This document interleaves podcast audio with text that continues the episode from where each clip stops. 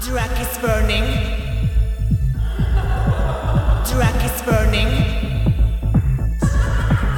Drag is burning. Drag is burning. Drag is burning. Hola, hola, buenas tardes. Soy Rubén Antón y esta tarde tengo el maravilloso honor, barra placer, barra furor de entrevistar a Feña Celedón, más conocida como Norma Amor. Buenas tardes, Norma, ¿cómo estás? Ay, buenas tardes. Con amor para ustedes, representando a Norma Amor.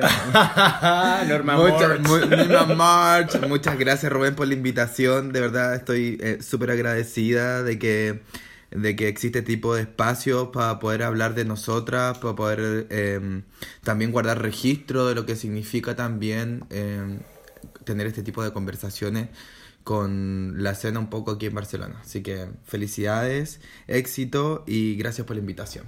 Muchísimas gracias a ti. Es lo que quería decir de, de principio. De principio, ya ahora te desmontas viva, Ahora, ¿no? ahora me van a escuchar. Exacto.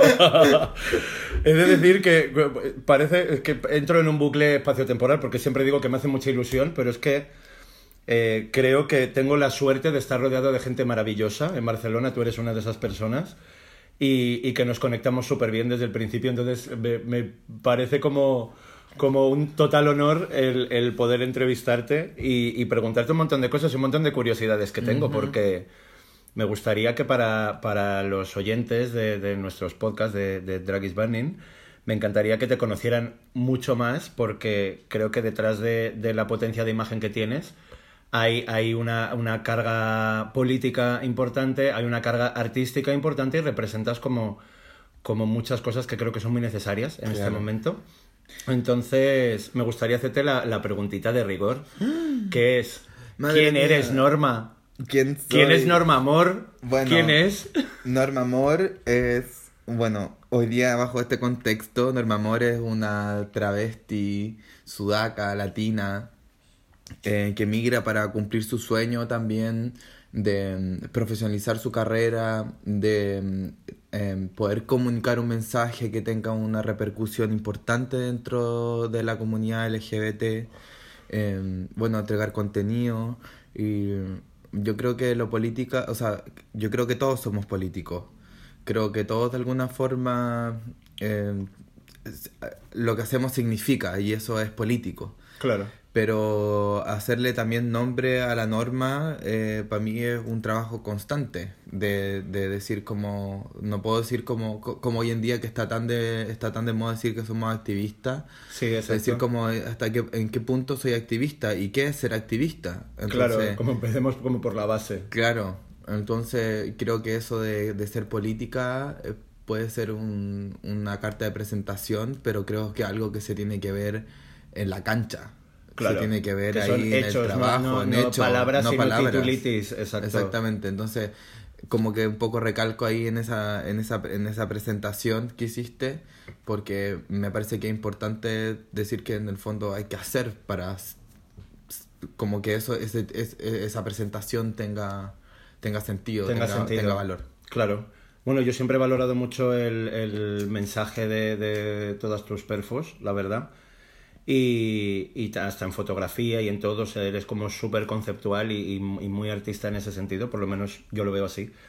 Y, y me encanta pues el, el poder contar con personajes como tú que dicen, oye, me, vengo de Chile, me voy a Barcelona y llego a Barcelona y me encuentro una Barcelona que, que no sé cómo te has encontrado Barcelona cuando has venido en comparación a tu pensamiento. Wow, wow. Bueno, y la verdad es que yo tenía un poco estudiada la, la ciudad, como sabía, como también reconozco mi ambiente, sé por dónde me gusta moverme, empecé a investigar, a, a ver la escena también desde el internet, que eso es lo que nos permite también como el- la globalización, Claro, la inmediatez de la información. jugar como con esa... Claro, entonces como que cuando yo llegué allá un poco entendía las fiestas que habían, cuáles eran los personajes que un poco estaban en la ciudad, los seguía por Instagram y mm, me parece me- y, y creo que ahí fue que nos conocimos. Eh, estaban, eh, que fue la primera fiesta que yo fui en drag, ¿Vale? que fue Maricas Marica. Ah, fue Maricas ¡Ah, es verdad! Fue Maricas Marica. Ah, no me acordaba. Yo, yo llegué soli ahí y,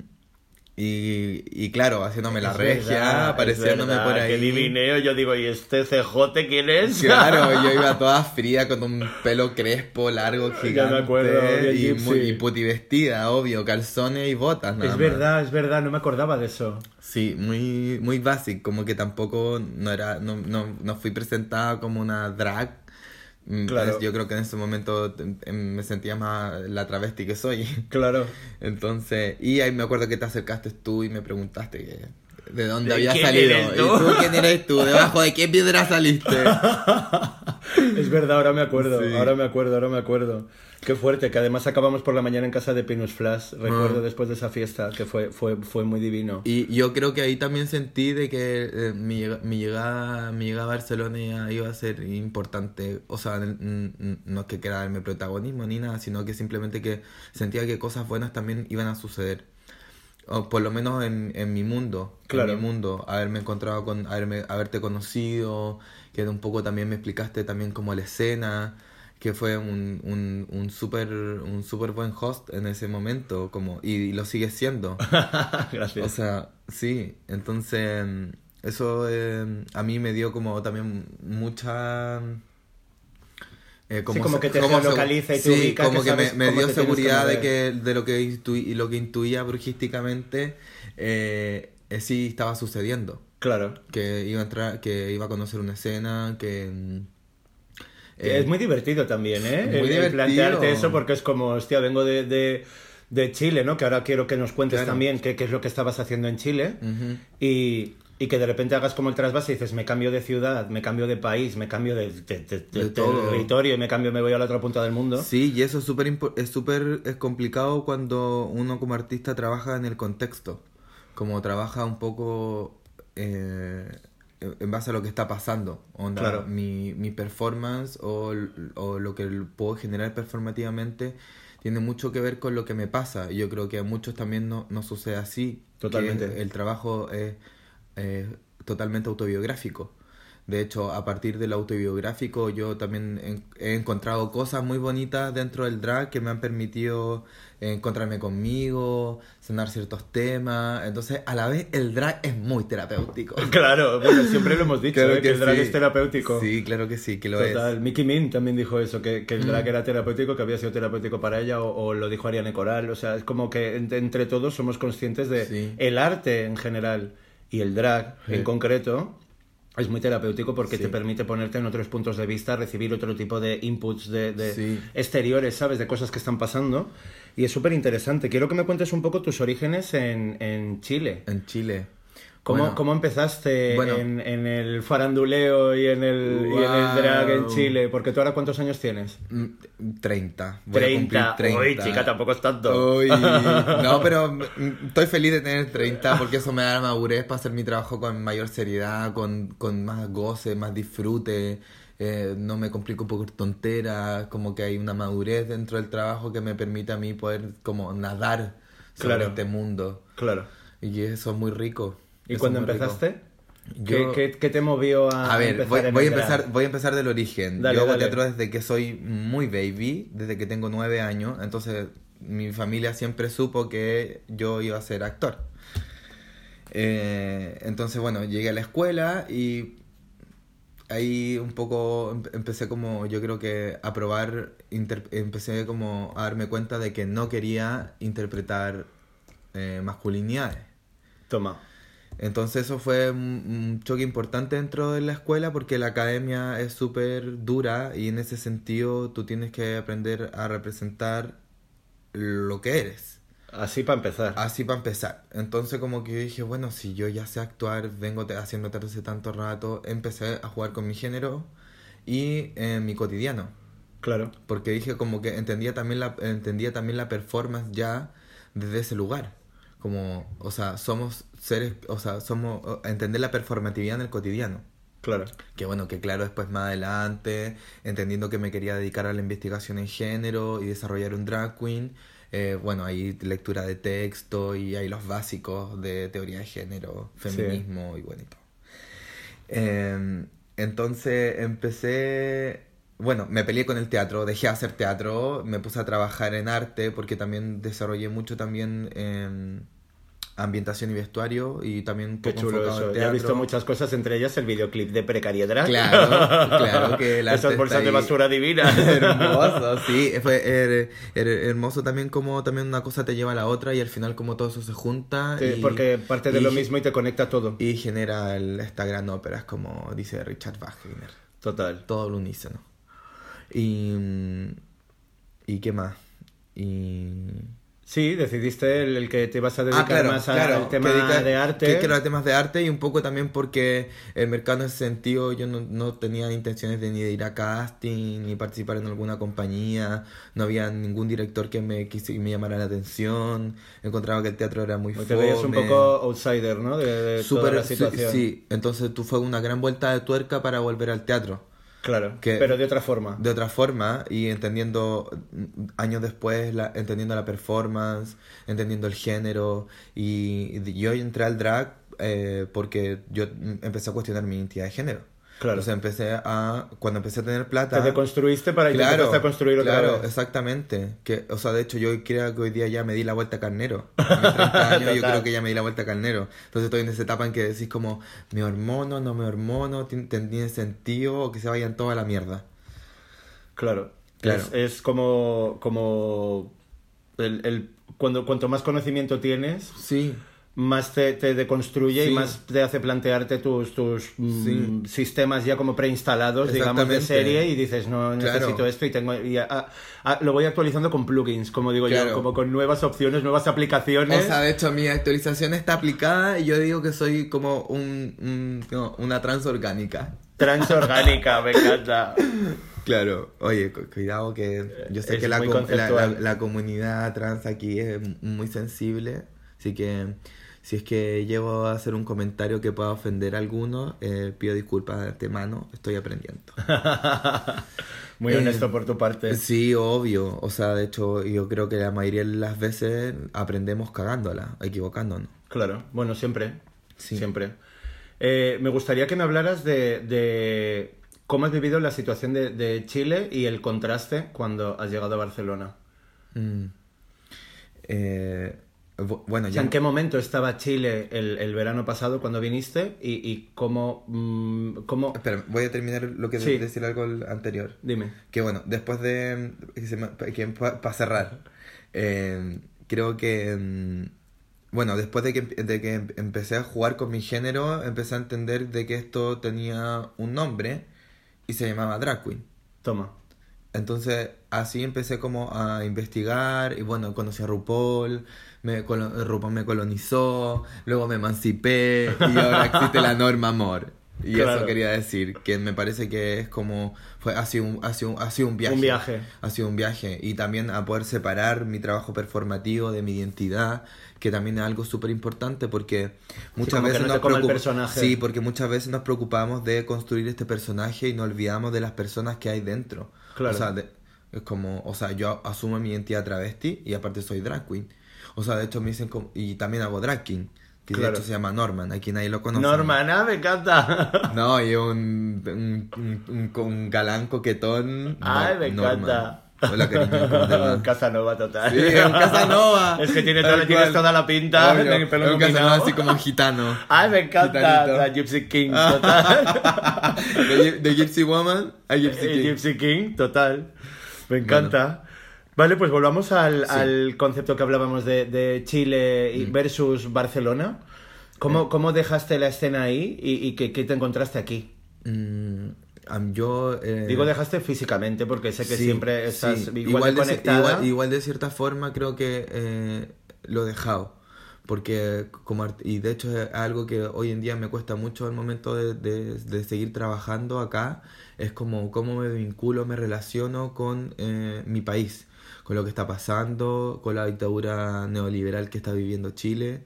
Eh, entonces es difícil como que procesar la información de todo de toda la violencia de todo el abuso eh, de toda la desigualdad de, toda la falta de empatía entonces co- como también como una como travesti como drag queen lo, lo trabajo lo llevo a, una, a la escena entonces eso eso en este momento ha sido súper difícil yo creo que estos ya seis meses que llevo acá eh, han sido un poco de mostrar el trabajo que hacía la norma en Santiago. Claro. Me parece que lo que hay de aquí para adelante es mostrar lo que puede hacer la norma acá. Claro. Y que Y la percepción de, de la norma en Barcelona. en Barcelona y obviamente que el, el migrar y encontrarte con otra realidad eh, aparte yo no había salido del país antes o sea como claro dentro de Latinoamérica sí pero como un viaje don- Claro, como muy lejos de casa solo ir bueno el hecho de emigrar simplemente encontrarse con uno reconocerse eh, y eso también que obviamente que repercute en el trabajo y hace que, o sea, para mí hoy día la seguridad que tengo sobre lo que quiero hacer, sobre lo que hago, sobre lo que hablo, eh, no es la misma de hace seis meses. Claro. O sí, sea, porque también te tienes como que reubicar aquí y, y ver incluso Chile desde la distancia Claro, sí. y, y adaptarte a la situación de aquí y cómo se vive todo aquí, que, que es muy distinto también. Sí, y, y no lo pienso tanto como por la escena drag, Sí, no, no, en general. Porque se puede entender, se puede entender como que uno como quien llega aquí un poco a usar un espacio, es como yo creo que mm, desde mi lugar yo no, no vengo, yo vengo a abrir espacio. Claro. Vengo a Y has venido con ese objetivo desde Sí, el principio, porque ya lo hablamos, de hecho. como de tener claro de que eh, se necesita generar más espacios para siempre, siempre. O sea, nunca está de más abrir un espacio que pueda visibilizar el trabajo de la comunidad. Claro. O sea, a- así como eh, lesbianas, eh, eh, transexuales, drag queens, que los pongo también dentro porque me parece que muchas veces mm, hay que, yo creo que hay que considerarlos también. Claro. O sea, con- considerar el el- el- esa práctica cultural también como que es parte de la comunidad. Totalmente. Como de- que dentro de la cicla. Claro, claro, sí, sí, de, de todas las letras. Y me gustaría que habláramos de, de artivismo. ¿Qué es para ti el artivismo? Uy, yo creo que Porque es un mí- concepto que sí, utilizas sí, y, quiero que, que Sí. podamos entender. El, el activismo es para mí como generar eh, generar ese, eh, generar arte, pero con conciencia política. O sea, que mi trabajo sirva para que otros eh, puedan reflexionar. O sea, bueno, el arte en sí lo tiene, pero me parece que ti- tiene que ser eh, eh, es más claro.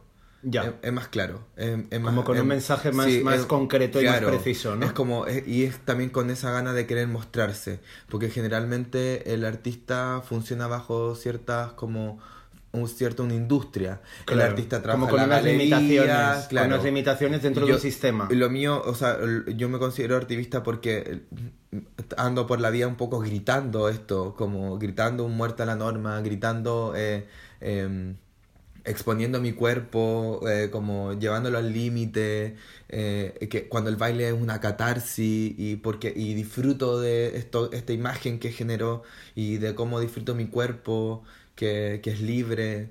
Claro. Es un mensaje súper potente. Bueno, ¿eh? eso para mí, eso para darse también ese tipo de libertades también para mí es un, un, un tipo de activismo. Claro. Sí, porque vivimos en una sociedad que no nos deja liberarnos. Entonces liber- la liberación ya es Y frente, activismo total. y frente a eso nos encontramos con violencia, como...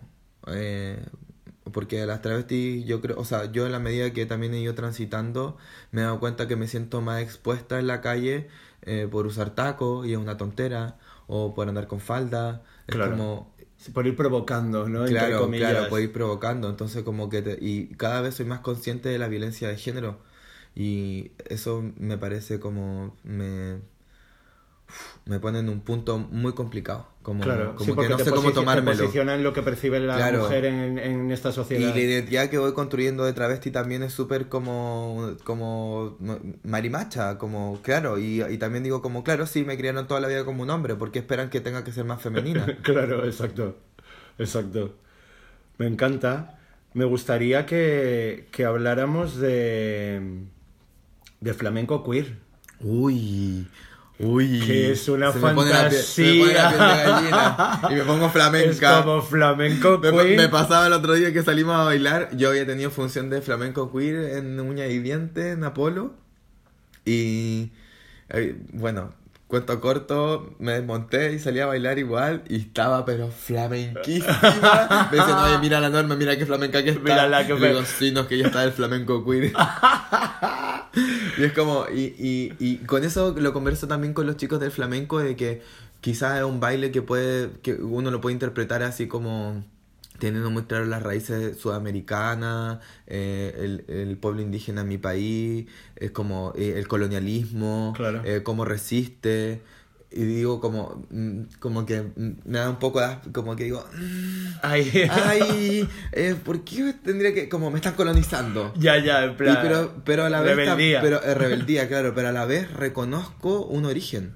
Claro. O sea, de que... Te conecta como con la raíz. Me conecta con una raíz que, que no lo quiero no es de España y que, y que es colona. Claro. Entonces creo que también hay una parte muy linda que voy conciliando con el trabajo, que es reconocer un baile, entender una cultura y, y bueno, eh, aprender de ella para también incorporarla al trabajo. A al tu trabajo día a día, uno, exacto. día a día. Sí, que al final todo lo que vamos aprendiendo suma. Y que lo que, y que lo que- cosas que he aprendido también trabajando con el flamenco queer eh, que tiene que ver como esa expresión de un sentimiento, del ser, eso que es como que, or- que es absolutamente orgánico, como que cuando cuando piso el suelo, cuando levanto una mano, es con toda esa energía de mostrar la fuerza y pasión Esa que tengo. chulería, claro. Esa chulería y es como... Bueno, mis referentes son todos españoles. Me, de- me estaría haciendo súper la weona, así que digo como... Ay, no, yo no estaba nada de irme para acá. Como, claro, weona, es, como- toda- es que eso corriente es que, que, que nacieras tú, cariño. No puedes, no puedes obviarlo. el otro día le decía a una como, ah, bueno, y esta, eh, eh, esta chica que suena, eh, esta latina, y me, y me dicen, es española. Plan, wake up, Claro. despierta. Y es como, bueno, al final es parte de un todo, un mundo globalizado. Creo que solamente hay que tener eh, respeto y, y, y, bueno, y ent- entender un poco lo que significa la, la, la cultura. Y con el flamenco queer, hablando eh, precisamente hablando de cultura, me parece que eso es lo que está haciendo fuertemente. Claro. O sea, eh, ahí Jero con Rubén, que son poco los, son los que llevan Los- flamenco como los creadores, ¿no? de Claro, son como queer. los creadores de flamenco queer. Eh, eh, tienen una gran tarea porque en el fondo ellos usaron un nombre, crearon un nombre Que es muy potente. es muy potente porque esto es para los libros de historia. Total, no, no, es que Y es yo creo que- súper conceptual y es no- juntar dos mundos de, de Halo Big Bang. Boom. Boom. Entonces todo lo que todo lo que todo lo que pueda caber, todo lo que sea marica y que esté relacionado con el flamenco va a ser flamenco queer. Claro. Es un género. Claro, O sea, ellos, ellos han, han denominado un género. claro. Y lo que están haciendo ahora es un trabajo muy lindo porque no están simplemente poniendo el nombre, están poniendo trabajo sobre lo que están haciendo. Claro. Entonces hay investigación, o sea, me tienen a mí, eh, eh, constantemente me están preguntando, eh, se están asesorando, trabajan asesorados, entonces me parece que no simplemente, es un trabajo serio que promete mucho y que yo creo que le va a seguir mucho a, a la comunidad flamenca, a las maricas de la comunidad flamenca, eh, porque mm, aquí hay un espacio, un- hay un refugio fuera de la normatividad. Claro, total. Me encanta. Me gustaría que habláramos de... Y larga vía flamenco queer. Larga vida flamenco queer. Bueno, decir que, que lo estáis haciendo se ha hecho en uñas y dientes, pero lo hacéis regularmente Eh, en la la, Federica, Federica, ¿verdad? la Federica. Que la Federica siempre sale en todos los podcasts porque es un Sí, súper referente en sí. Barcelona. O sea, de hecho, el trabajo que, o sea, la plataforma de la Federica, eh, aunque Es el lugar perfecto el para lugar hacerlo porque es perfecto. súper íntimo, el momentito así tablado, a que sí, Y eso, la intimidad. sí, y eso es, algo que a mí me sorprendió también mucho al llegar y que me encantó ese tipo de espacios como bares muy pequeños eh, con, con objetivos súper claros de cuál es su línea, de qué es lo que quiere mostrar, de por qué abre las puertas, a qué público Claro. y qué ofrecen.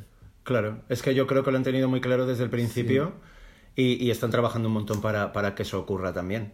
A mí me encanta la, la Federica, realmente ha sido, gracias a ellos se, se lanzó Drag Banning, o sea, claro. que es que es como que no, no tengo nada más que decir que, que ma- son las matronas de, de- todo lo que estoy haciendo yo por mi parte con... con... Bueno, el flamenco queer, del flamenco queer también. Del Claro. flamenco queer también. Claro, sí, porque da, da oportunidades a cosas que son como muy novedosas y, y poco habituales y, y muy necesarias. Entonces es como que ese combo hace pues que sean tan maravillosos como son, la verdad. Hermoso ese, el espacio de la, de la Federica y sería hermoso también que hubiera más espacios como ese y que la gente y que el público cada vez consuma más en ese tipo de espacios. Claro. Sí, porque tienes acceso a, a- a- a eventos que no están ocurriendo en prácticamente Claro. ningún otro sitio de, de la ciudad, por lo menos. Claro. Y, y a, a precio de bar, como digo yo, que es que es como es que es súper accesible, que no tienes una limitación de una entrada o de... ¿Sabes? Es muy accesible para cualquiera que quiera estar ahí en, en, en esa comunidad y claro. formar parte de, de ellos, ¿sabes? Y están haciendo cosas maravillosas, la verdad. Me gustaría que habláramos de, de tu canción, que me parece un temazo. Temazo. De ¿Te gusta la norma? ¿Te gusta la norma? Está grata la norma. ¿Te agrada la norma? Pronto en catalán. Bien. Y como la tenemos en, en formato audio, vamos a dejar a nuestros oyentes que puedan escuchar la canción. Claro, y de ahí la comentamos. Y ahora la comentamos, Ya así va. que aquí os dejamos con... Espero les guste. ¿Te gusta la norma de Norma Amor? Te gusta la norma, te gusta la norma, te gusta la norma. Oh, Norma Amor para ustedes, representando con mucho más amor. Si tu culo te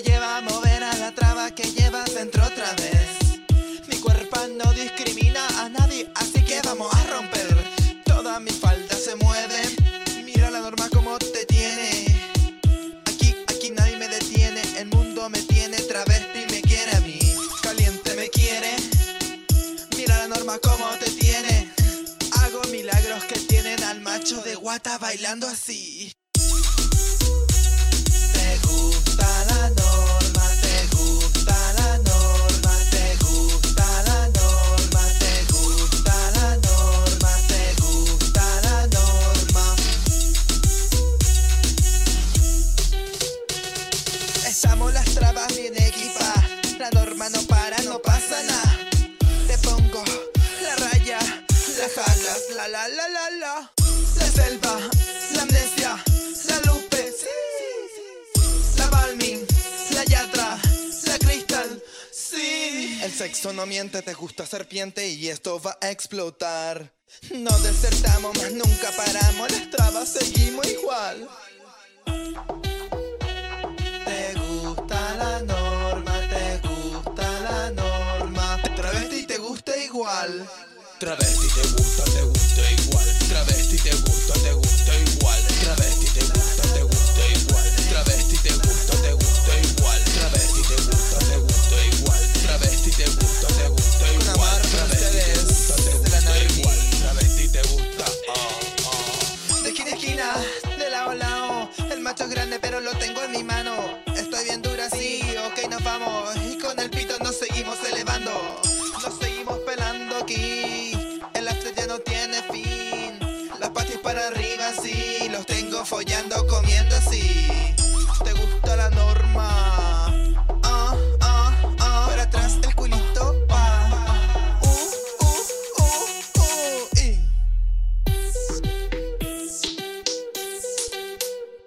Te gusta la norma, te gusta la norma, te gusta. Con amor para ustedes. Nos encanta la norma, Estamos pero las trabas nos- bien equipadas. La norma no para, no pasa nada. Toma. Bueno, espero que les haya gustado para los que no la habían escuchado. No es nueva, se vienen más, sí. Bueno, tiene dos años, pero para Barcelona es nueva. Claro. De hecho, yo creo que solamente te la he visto cantar una vez, en una ocasión. Entonces, hay que quemarla porque es un hitazo. Sí. Y, y háblame de, de la canción. O Bueno, sea, el, el- el- el Te gusta la norma fue porque yo un poco estaba cansada de hacer lip sync. Claro. Entonces decía El lip sync como- es que es como que te limita, porque te al final limita. cantas cosas que Entonces, han pensado otras. Que han pensado otras y es como, yo tengo la suficiente, o sea, yo pienso demasiadas cosas y tengo que ponerla en la letra. Entonces era Claro. como, me sentí un poco como coartada de- del, del formato drag queen, de utilizar el, el- de utilizar el, El lip sync. el lip sync. Y entendiendo también de que habían otras drag que ya estaban teniendo sus, que tenían sus temas. Entonces decía como, ¿Y por qué yo no? eh, Y claro, y más que porque yo no, es porque necesito. Claro. Porque necesitaba de cierta forma como tomar voz. De hecho, al principio cuando yo me acuerdo que no hablaba, hablaba muy poco. Porque me daba también un poco vergüenza de... O sea, no vergüenza, pero tenía miedo a... Yo siempre digo, por la boca muere el pez. Claro, a decir algo que no a decir algo que no debiera y, y, y fregarme y vetarme. Entonces, hasta que no tuve claro qué es lo que quería decir, eh, cuál era De el qué mensaje, manera. de qué manera, eh, no fue hasta que yo creo que salió el Te gusta la norma y hablar por las travestis y hablar de mi hermana, de mi, de mi, de mi casa allá en Santiago, mi hermana es travesti, eh, y decir cómo somos. Y, y me, y me encanta, como que para mí es como escucho la Precary House de, de la, de la translocura y para mí es un poco lo mismo. Claro. ¿Cachai? Hablar de cómo nos drogábamos, eh, de, de como... eh, tiene, es un poco, es como es hermoso, como... Claro. Autobiográfico. Es muy autobiográfico, entonces para mí el tema de la translocura también viene como un poco a, abrir también ese mismo espacio en este nuevo, en este nuevo espacio. Claro. Entonces es, es, es muy lindo igual, como el, el, el hecho de trabajar un tema. eh, bueno, este es igual, yo, yo más que tema le llamo, eh, hablo como un ejercicio. Porque al final eh, tomo una canción que ya existe, entonces tomo la base, le cambio la letra y ya está. Claro. Y aparte que eso también me parece que es, es bonito como... Mira como, mira como lo vuelvo a utilizar. ¿cachai? Claro, Como- exacto. Del, del el reciclado. Claro, ¿no? y De- J de- Balvin, que bueno, tiene una cantidad de letras que... pff, mierda. como. Pero la base es cojonuda. Y claro, es y pegadiza y es como, como perfecta. pega, wow, voy a usar la más pegada para ponerle un tema. O sea, para ponerle una letra. Y, y claro, tenía la letra y todo, y la estaba grabando con mi amiga, la... La Chumi, la Dominga Ofil, y... y ella me dice, pero no, weón, no pega, como que le falta algo. Y me dice algo así como, ¿te gusta la norma? Ah, me Y encanta. digo- Y de repente hiciste clic. Me gusta la norma, me encanta, me encanta. Y vamos, y pum, y lo probamos cuando grabamos y quedó y se imprimió. Y fue muy bonito porque también era una forma, para mí tenía todo, y al, al, ay, uy, que enredada niña. Ahí, ahí, dale. Va, a la vez, eh, el, a, la, a la misma vez del nombre, el juego un poco parecido, como Claro. el- este doble sentido del Claro, norma. te gusta la norma, claro. gusta la es, norma? Que, es que yo cuando escuché la canción por primera vez es cuando me di cuenta del mensaje, o sea, sabía el muerte a la norma, Ujú. pero no sabía como todas las aplicaciones que podía tener y, y que es que va por la normatividad a saco, A saco, ¿sabes? o sea, Y, y sin censura ninguna, entonces es como... Uy, y, y eso de verdad, déjame decir que eh, me, me cuesta. Me, me cuesta porque. Porque tengo que hacerle nombre, po. O sea, tengo, tienen que ser como. O sea, si fuera una weona normal, estaría hasta el pico, porque estaría siendo la más falsa de todas. Claro. Entonces también el nombre, la norma, me, a mí me. Como que de cierta forma me exige también eh, ir contra la norma. Claro. Y eso también me ha hecho encontrarme también como con mi lado anarquista y asumirlo y, y, Y bueno, empoderarte con y eso empoderarme con eso y que también es parte de lo, de lo política que soy. Eh, asumir también cierta ideología porque son así. Posicionarte. Posicionarme. O sea, como que si yo creo que me lo puede decir hasta un psiquiatra, que soy antisocial.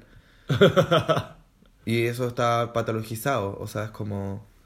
Y soy consciente. Entonces, como ya en mi día a día, en mi cuerpo, con lo que hago, soy anarca. Claro. Como, imagínate en, lo, en lo que puedo seguir, en lo que puedo proyectar, en lo que puedo desarrollar generar. todo eso, claro. Obvio que voy a decir muerte a la norma. Y, y muerte a la norma también desde un lugar eh, constructivo. Porque unos pueden pensar de que muer- esa muerte es como... A mí, más que hablar de muerte, me gusta sentirlo como una transformación. Como entender de que el otro se hace consciente de, De que está viviendo en, de cuál es de la norma que norma tiene. y que, de la y que que está tiene. pisado por ella. y que está pisado por ella y que está, tocado movido por ella. Por eso le digo, ¿te gusta la norma? Es porque te gusta la norma. Claro, Entonces- pero bueno, te pones a bailar en plan sexy encima del escenario, entonces es- tiene todo el doble sentido de Claro. cómo no te va a gustar la norma. Exactamente. te, claro. tiene- te encanta y a la vez no. Y es Entonces tiene ese doble sentido de que el otro asuma de que sí, le gusta la norma y también le gusta esta norma. Claro, Entonces eso es muy bonito como, como juego. Y bueno, y dentro de mi cabeza hay un sinfín de formas de poder utilizar la norma y hablar sobre, el, sobre, el, sobre la normatividad. Y ¿qué es para ti la norma? No la norma mor, sino la norma. bueno, social. Yo creo que... ¿Qué, qué es para ti la norma? Yo creo que toda la vida he- hemos vivido con, hemos vivido con ella. Yo desde muy chico siempre, siempre, desde muy- mi, mis lógicas desde baby eran eh, como, porque est- empecé a estudiar la moda de muy chiquitita para poder entender también por qué los hombres usaban falda y por qué, o sea, ¡uy! Se me dio vuelta. Esto es porque una es muy difónica. No, no, eh, que, mm, que por, qué, por qué el hombre usaban pantalón y por qué las mujeres tenían que usar falda. Claro. Entonces como, y así también entendí el feminismo, así empecé a entender el feminismo. Entonces fue... eh, una- empieza a conectar eh, una empieza cosa con la conectar otra. una cosa con la otra. Entonces ya después me empecé a dar cuenta con que era que lo que era la violencia de género. Entonces como eh, y en ese mismo lugar también desde mi lugar marica también me empecé a encontrar privilegios que también he ido abandonando. Claro. Porque, claro, porque lo o sea, ¿de quién, dónde, ¿de quién es la propiedad de lo femenino y lo masculino? O sea, es como, es absolutamente libre. O sea, de hecho, mi próximo tatuaje es, eh, que de hecho me lo voy a tatuar en el culo. no genders, no problem. Ah. es como, eh, y, y una, y, una, y una, y una, una señora que no voy a dar su nombre, pero es una galerista muy importante de Santiago, un personaje, me dice, mire mi amor, cuando el problema no tiene, cuando el problema no tiene solución, solucionado está.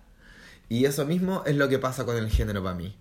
No tiene solución. Si tú quieres creer en ese invento, pff, Allá tú. allá tú. Pero para mí no es problema. Claro. Y si la tiene, búscala. Sí. Total.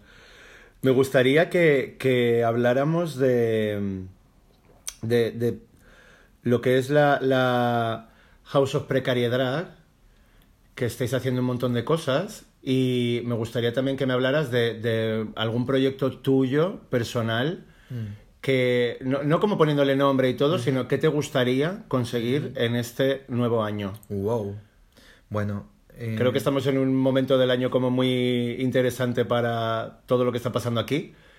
Y, y hay muchos proyectos muy, muy fuertes y muy potentes que están surgiendo y que son muy necesarios también. Sí.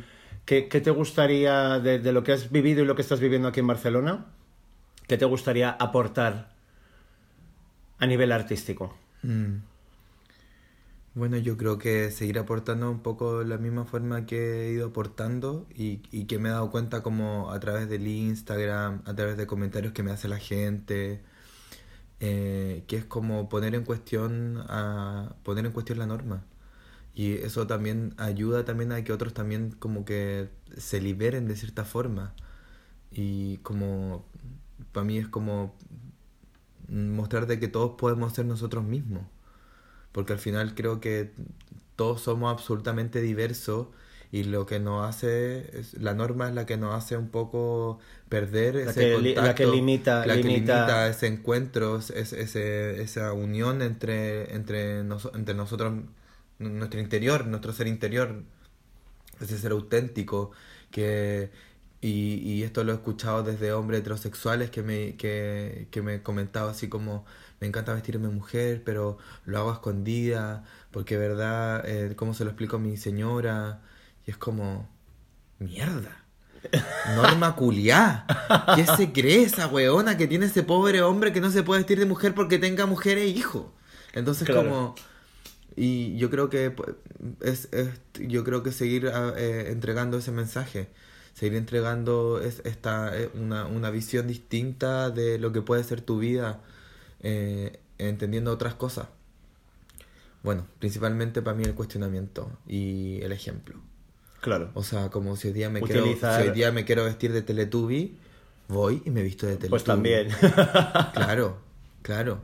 Entonces como el otro día un chico me dec- muy marica y, y pero y vestía vestida muy de caballera, de caballero y me miraba y pero no me decía nada y como que se agarraba el pecho y me seguía mirando y me hacía carita y, y me dice, "Me encantaría vestirme como tú." Y es como eso es lo que busco.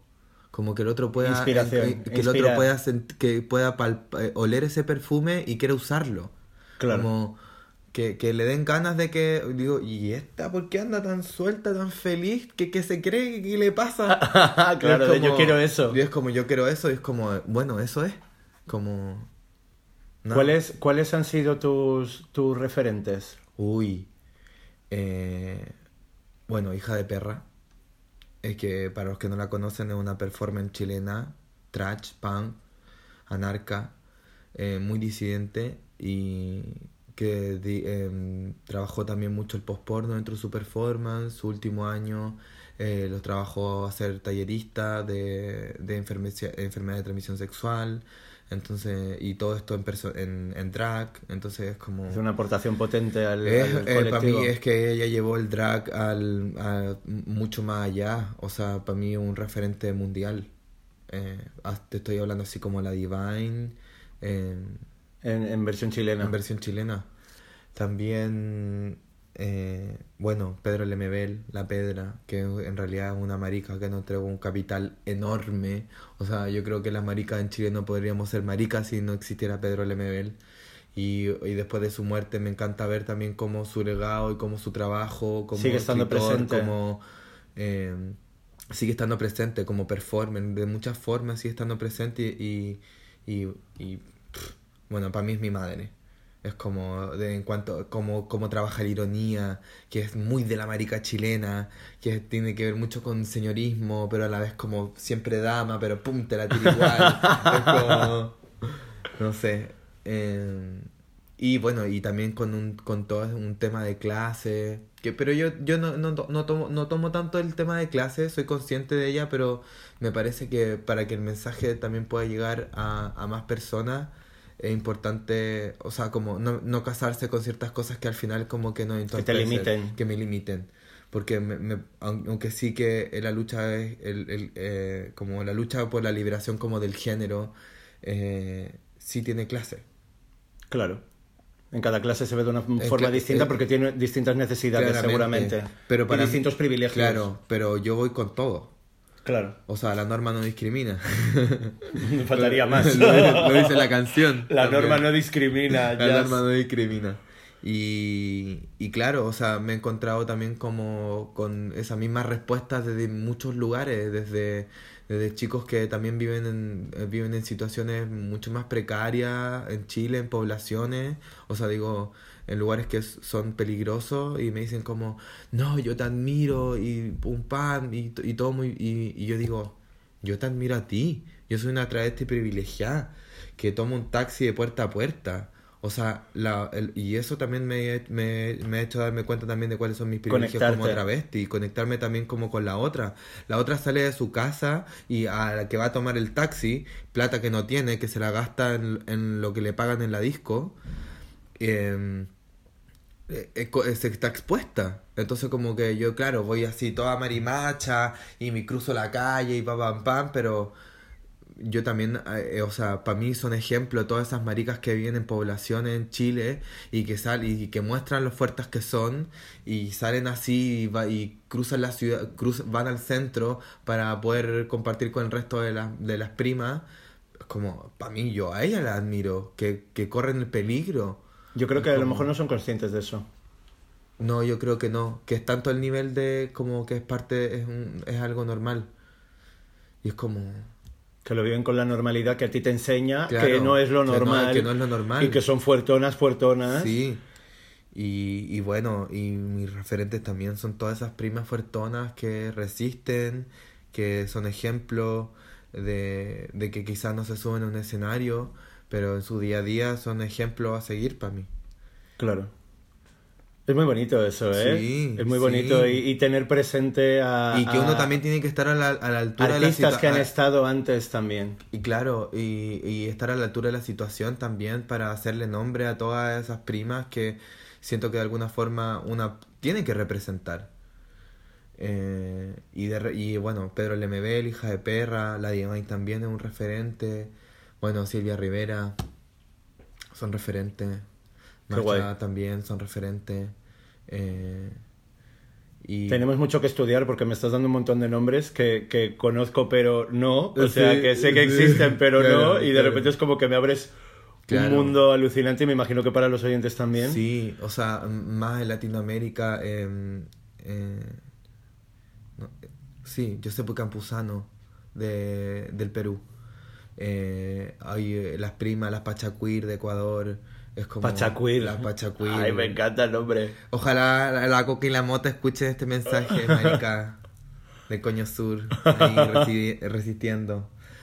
Bueno, eh, sí, me parece que también la movida, la movida travesti en Latinoamérica está súper fuerte porque también como que está apoyada de teorías de, que vienen con el postcolonialismo y, y movimientos anticolonialistas que eh, un poco entran a rescatar eh, eh, de que el género est- está impuesto por el, el, el género lo trajo- el género lo puso Colón, una Toma cosa ya. así. Claro. Entonces que en, en, en Latinoamérica hay muchas identidades que no tienen, que no tienen género.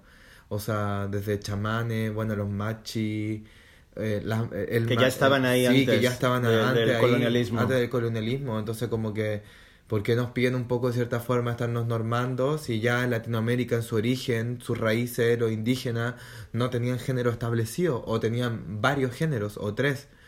No voy a poner, no me voy a poner a hablar sobre tribus porque eh, investiguenlo. Exacto. y Qué interesante. bueno, Eh, pero en Chile un ejemplo sencillo como ex- existe en, en, la- en- en el pueblo mapuche eh, la presencia de, de un chamán y que o chamana eh, que es el, la machi también es el machi y que también viene a entrar a jugar como con con un juego como O sea, que hay una base de, de- muchos y muchos años de, Sí. de historia detrás. Pues me gustaría que termináramos este podcast recordando a, a una pionera del travestismo español que ha fallecido esta semana, que se llamaba Violeta la Burra, que ha sido un, un icono transformista durante el, el franquismo muy, muy potente, que nació en, en Sevilla, en un municipio de Sevilla, y vivió en Barcelona y, y hizo un, un activismo muy, muy potente también a través de su arte, y terminó actuando hasta en París que ha sido como muy mediática esta semana porque desde el propio ayuntamiento de, de su pueblo natal comunicaron a todos los medios que había fallecido. Y entonces ha sido como un mensaje Ay, como... qué lindo, se me puso la como, gallina, como mira. Sí, a mí también.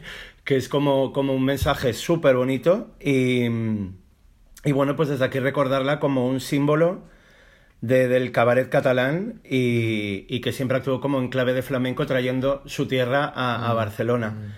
Entonces, muchísimas gracias por venir, Norma, y, y A ti, espero que nos veamos por- muy pronto. Por este espacio. Muchas gracias. Y, y para todos los oyentes, muchísimas gracias por estar ahí y nos escuchamos muy pronto. Un besito a todos. Y muerta la norma. Muerta la norma. Chao. Chai, chai. Drag is burning.